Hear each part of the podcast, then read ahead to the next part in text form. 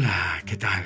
Pitágoras Centro del Pensamiento, tu canal preferido para acompañarte en tus ratos libres. Recuerda degustar una rica y caliente taza de café. ¡Qué buen aroma! Bien, de nuevo, ese saludo de Año Nuevo 2023. Un año lleno de prosperidad, de abundancia, de éxitos, de salud, de buen trabajo, de todo lo bueno.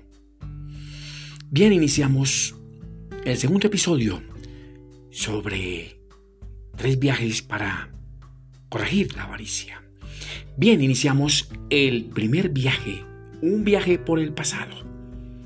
Para ello, necesitamos hacer ciertos recorridos por nuestra mente consciente y llegar allá, a la memoria, y revivir aquellos recuerdos desde nuestra infancia, la juventud y quizás también nuestra adultez.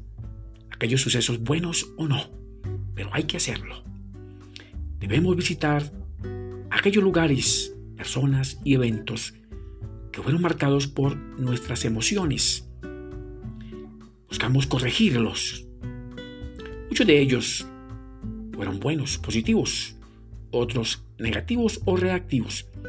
Y también pudimos haber omitido ciertos eventos y por ello afectaron y alteraron nuestro patrón de vida o el patrón de la muerte nuestro proceso.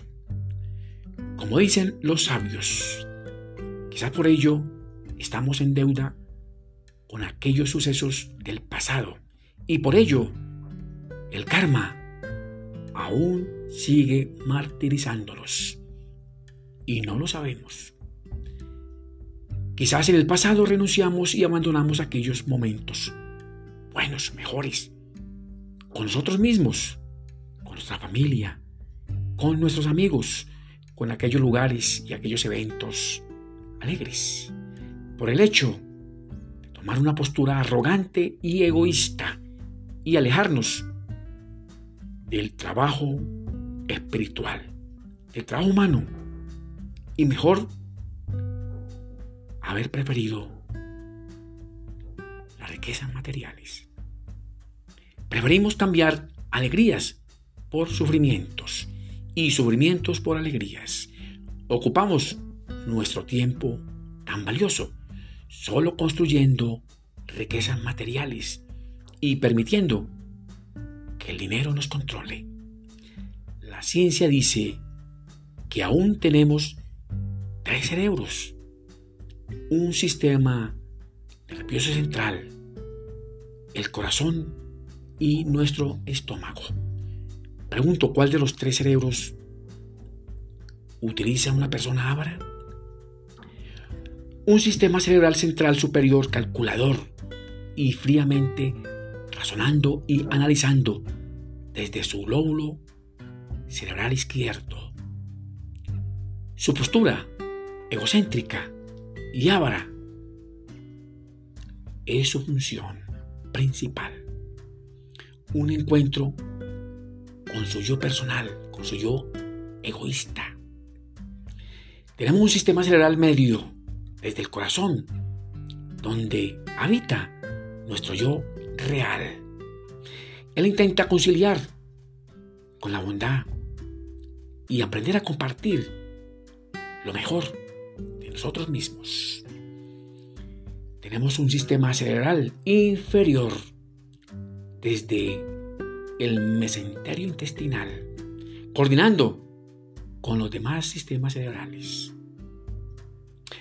Podría decir, sin equivocarme, que por la avaricia alguien redujo su dieta a una alimentación precaria y miserable por el solo hecho de no menguar su riqueza y pasar malos momentos alucinando ver fantasmas altruistas promoviendo la bondad, la misericordia, la compasión.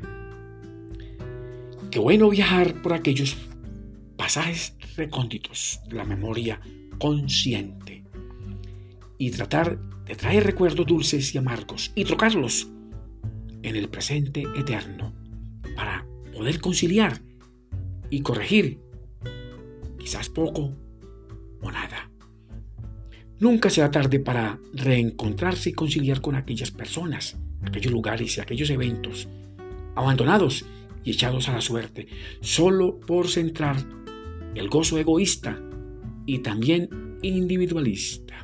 Como decía aquel psicólogo del siglo XX, Carl Justin Jung, reencontrarse con la sombra del yo personal y conciliar con ella. Es importante hacerlo. Tratar de visitar y recrear con personas, lugares y momentos alegres, traerlos para disfrutarlos en este presente eterno. Por ejemplo, las Navidades, una tradición especial para niños y también para adultos. Importante pasar al lado de la familia, de los amigos y compartir con ellos todo lo mejor de estas fiestas.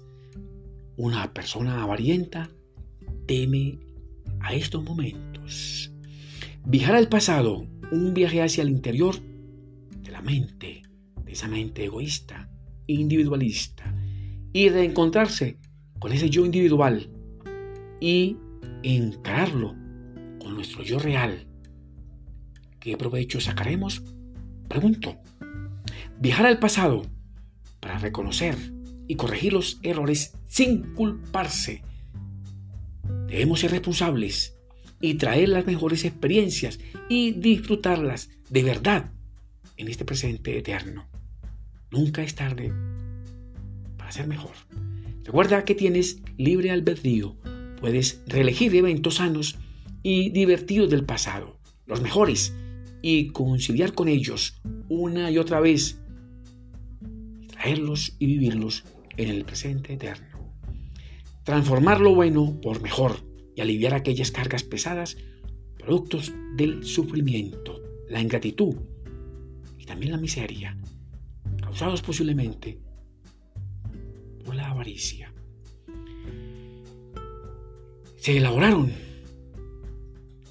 Cada eslabón de la cadena que ata el cuerpo egoísta y también de los deseos.